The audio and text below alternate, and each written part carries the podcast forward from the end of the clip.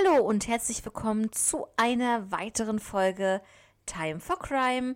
Schön, dass ihr alle wieder mit dabei seid. Ich hoffe, es geht euch gut und ihr hattet ein schönes, entspanntes Wochenende und äh, vielleicht auch ein verlängertes Wochenende. Gestern war ja Feiertag.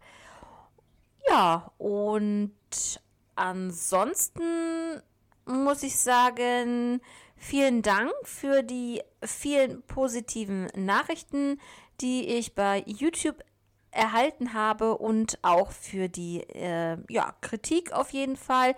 Vielen herzlichen Dank für eure Nachrichten, die ihr mir da geschickt habt. Und ähm, bei einigen negativen Nachrichten muss ich einfach sagen, wenn ihr da keine Lust auf meinen Podcast habt, dann hört doch einfach einen anderen.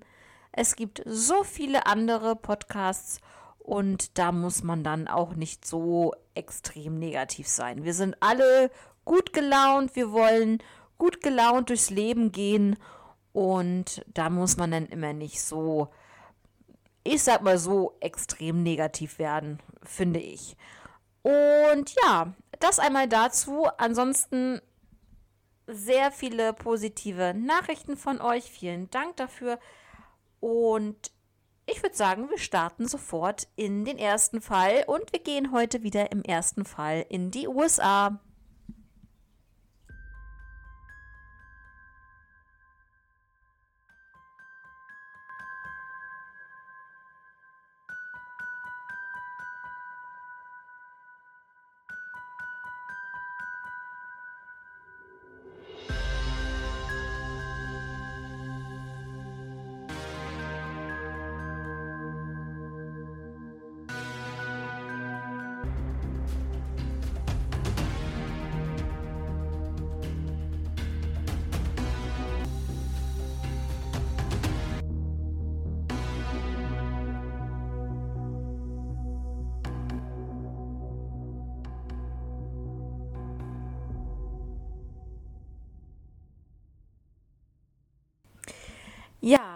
Fall geht es um Andrew Moore. Und Andrew Moore war 26 Jahre alt im Jahre 2000. Er lebte in einem Apartment in San Diego, Kalifornien. Seine Eltern lebten aber in Pennsylvania. Und ja, zu dem Zeitpunkt seit Tagen konnten sie ihren Sohn nicht erreichen. Und dieses ist wirklich sehr ungewöhnlich. Und zwar geht es hier um den 12. September 2000. Ja, jetzt einmal zu Andrew. Wer war Andrew eigentlich? Andrew besuchte seinen Onkel in den Sommerferien der Highschool damals und verliebte sich in die Westküste der USA. Daher zog er dann nach San Diego, Kalifornien. Er arbeitete dort als Koch und hauptberuflich besuchte er das San Diego City College mit Schwerpunkt internationales Business. Da seine Eltern sich natürlich Sorgen um ihn machten, weil sie ja schon seit Tagen keinen Kontakt mehr zu ihm bekamen, haben sie dann Andys Onkel sozusagen informiert, der ja dort auch wohnt. Er kam dann bei der Wohnung von Andy ähm, vorbei und schaute durchs Fenster und rief sofort die Polizei. Und als die Polizei dann vor Ort war, brach sie die Tür auf und da fanden sie Andy, Andrew, aber leider tot. Ja, die Polizei sagte zur Todesursache, dass Andy erstochen und erschossen wurde. Und man vermutet, dass der Tattag der 9. September 2000 gewesen wäre. Denn an diesem 9. September 2000 hatte er Besuch von einer Gruppe nicht identifizierter Besucher. Es war ein Mann und zwei Frauen, die wohl dort zu Besuch waren. Ja, es waren auch Sachen verschwunden.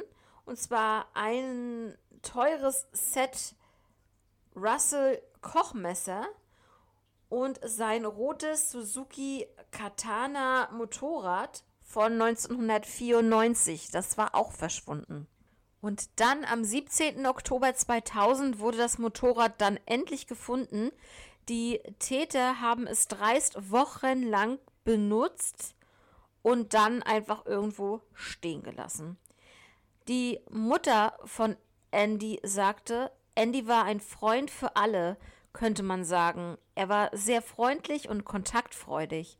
Wir könnten uns vorstellen, dass er dort seine Wohnungstür für alle offen lässt. Zitat Ende.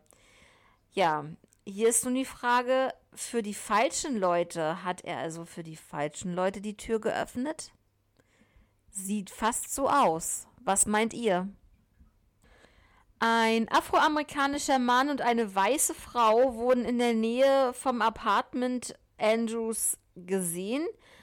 Und zwar in einem weißen Kleinwagen, ein Volkswagen Rabbit. Und die beiden wären damit umhergefahren. Es wurden Fingerabdrücke und auch DNA gefunden. Diese wurden natürlich regelmäßig mit Datenbanken überprüft. Ja, die Familie Moore adoptierte Andrew 1974. Er kam nämlich aus Vietnam und ja, sie liebten ihn abgöttisch. Also der Verlust von Andrew war wirklich ja, ganz, ganz furchtbar für die Familie. Und ähm, dadurch hat dann die Familie ein Stipendium ins Leben gerufen. Und zwar das Andrew Tan Tai Moore Stipendium am San Diego City College. Ja, was beinhaltet dieses Stipendium? Also die Eltern wählen jedes Jahr sorgfältig den Gewinner und fliegen dann in die jeweilige Stadt, um den Preis zu überreichen. Die Mutter meinte dann folgendes: Wir hoffen, dass jemand da draußen, der etwas über Andys Fall weiß, endlich sein Schweigen bricht und uns die Info gibt, die wir brauchen, damit die Polizei diesen Fall lösen kann. Wir denken, Andy verdient Gerechtigkeit. Wir vermissen ihn schrecklich. Ja, also durch dieses Stipendium sozusagen wollten sie natürlich, dass ihr Sohn im Gedächtnis bleibt und ja, für viele in Erinnerung bleibt und auch sein Fall natürlich, das ist ganz klar. Eine Belohnung in diesem Fall ist ausgesetzt worden von 56.000 Dollar. Ja, und wie immer schreibt mir gerne auf YouTube, kommentiert dort unter diesem Video eure Meinung natürlich zu diesem Fall. Würde mich sehr interessieren.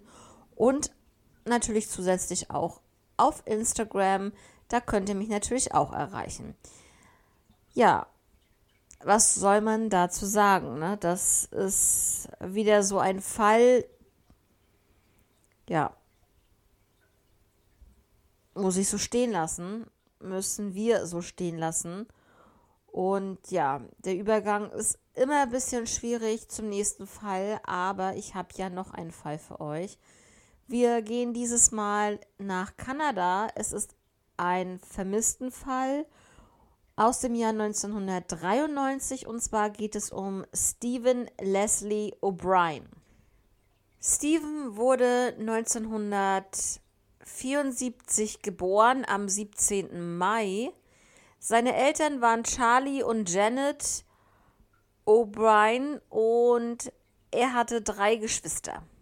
Stephen hatte viele Freunde, war sehr beliebt. Er liebte es zu kochen und zu backen. 1993 absolvierte er ein Studium am Culinary Institute des Holland College in Charlottetown. Und zwar auf der Prince Edward Island, so heißt dieses, äh, ja, diese Insel, kann man so sagen. Steven wollte halt Koch werden und ähm, da auf diesem College war dieses auf jeden Fall gut möglich. Und das Institut hatte nämlich eine eigene oder ein eigenes Restaurant und auch einen eigenen Kantinenbetrieb. Am Freitag, den 19. März 1993, beendete Steven dort seine Schicht. Danach traf er sich noch mit Freunden in einem Nachtclub. Dann war es Samstag, der 20. März 93, ungefähr 1.30 Uhr. Der 18-jährige Steven verließ den Nachtclub um 1.30 Uhr und ging dann auf der Queen Street Richtung sein Zuhause. Und zwar ging er Richtung Süden. Er kam aber leider nicht zu Hause an und wurde dann natürlich als vermisst gemeldet. Die Ermittlungen begannen und äh, Steven hatte seine Brieftasche und andere persönliche Gegenstände in seiner Wohnung zurückgelassen. Er soll betrunken gewesen sein, als er den Club verließ, laut Zeugen. Und jetzt kommen wir mal zu den Theorien, was man glaubt, was ist da passiert, wie konnte es dazu kommen, dass er einfach verschwunden ist. Und zwar die erste Theorie, wie so oft, ein freiwilliges Verschwinden, aber das kann eigentlich so gut wie ausgeschlossen werden, denn er hat halt ja seine persönlichen Gegenstände und auch keine, also Dokumente sowie seine Kleidung und sein Geldbeutel ähm, nicht mitgenommen. Und es gab auch keine Kontobewegung. Ne? Das ist auch immer ganz wichtig, äh, auch aufs Konto zu schauen, ob da irgendwie sich was tut. Und wenn er freiwillig verschwunden ist, dann meint die Familie, wäre er nach Toronto gegangen. Die zweite Theorie wäre, dass ein Unfall passiert ist, aber dafür gibt es keinerlei Beweise.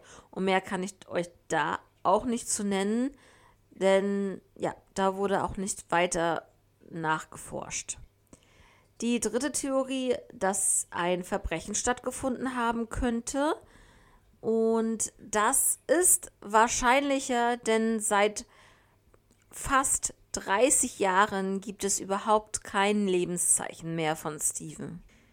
Es ist auch wirklich komisch, finde ich. Und ähm, also er hat halt keinen Kontakt zu irgendwelchen Milieusachen ob das jetzt ähm, Drogen ist, Prostitution oder ähnliches. Ähm, Steven war 18 Jahre alt und auf der Straße, auf der er verschwand, also die war halt wirklich sehr stark belebt. Also es ist wirklich seltsam, dass er da verschwunden ist. Aber vielleicht war halt um 1.30 Uhr ungefähr von der Zeit her diese Straße nicht so befahren. Das äh, hätte mich nochmal interessiert, das zu wissen. Leider habe ich dazu nichts weiter gefunden. Und jetzt kommen wir einmal zur Beschreibung von Steven. Wie sah er aus und wann verschwand er? Also nochmal eine kleine Zusammenfassung unter anderem. Also er verschwand am 20. März 1993, ungefähr um 1.30 Uhr, wurde er halt das letzte Mal gesehen. Er war 18 Jahre alt zu dem Zeitpunkt. Er war zwischen 1,70 Meter und 1,73 Meter groß und wog zwischen 135 und 145 Pfund. Er hatte kurzes, dunkelbraunes Haar, auch dunkelbraune Augen. Er trug eine Korrektur Brille mit Drahtgestell. Und er trug dann auch eine LL Bean Jacke, blaue Jeans und Wanderstiefel. Im März 2018 dann gab es von seiner Familie und von seinen Freunden eine Spendenaktion, ihm zu Ehren ein Stipendium einzurichten und ähm, ja, also seit 1993 quält sie die Ungewissheit, was mit ihrem Sohn oder mit ihrem Freund passiert ist. was ist damals wirklich passiert auf dieser Straße. Wurde er vielleicht angefahren, war es wirklich ein Unfall, aber man hat überhaupt nichts gefunden. Man hat natürlich die ganze Straße abgesucht, aber überhaupt nichts war oder hat irgendwo auf dieser Straße auf einen Unfall hingedeutet, dass da irgendwas passiert ist. Und das macht das Ganze ja wirklich so kurios und natürlich auch so spannend, ja. Heute, also wenn er heute noch leben würde, dann wäre Steven 48 Jahre alt. Es äh, gibt eine aktive Ermittlung noch, aber es ist halt, ja, wie ihr euch schon denken könnt, seit 1993 ein Missing Cold Case. Und also, als ich diesen Fall recherchiert habe, es ist schon wieder so, dass jemand mitten in der Nacht auf einer Straße entlang geht und einfach verschwindet. Kein Anzeichen, was mit dieser Person passiert ist. Und das ist wirklich so undenkbar, weil, ja, ich weiß nicht, also zurzeit habe ich jetzt keinen Spätdienst, wenn man das jetzt mal vergleicht. Aber wenn ich Spätdienst hatte, äh, musste ich ja natürlich auch im Dunkeln zu Fuß nach Hause gehen.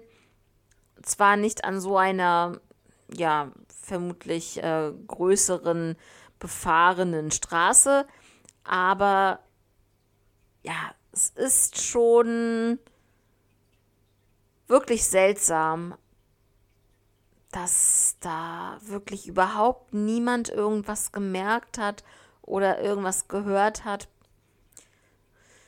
geschweige denn gesehen hat. Ähm, ja, also ja, mehr kann man dazu eigentlich nicht sagen. Also ich würde liebend gerne euch auch noch mehr darüber erzählen, aber bis hierhin habe ich leider nur die Informationen gefunden und ja, was meint ihr?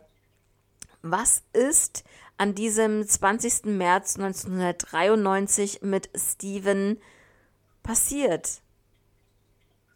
Vielleicht, das kann ich mir auch noch vorstellen, ist er dort jemandem begegnet, der ihn mitgenommen hat, vielleicht ein Bekannter oder ein flüchtiger Bekannter, das kann ich mir auch vorstellen und ist zu diesem ins Auto gestiegen, weil es gibt ja überhaupt keine Hinweise, was mit ihm passiert ist. Also ob er jetzt angefahren wurde, versehentlich äh, wegen der Dunkelheit, ob er wirklich zu jemandem ins Auto gestiegen ist, ob äh, also zu einem Bekannten oder flüchtigen Bekannten oder vielleicht wollte er auch trampeln.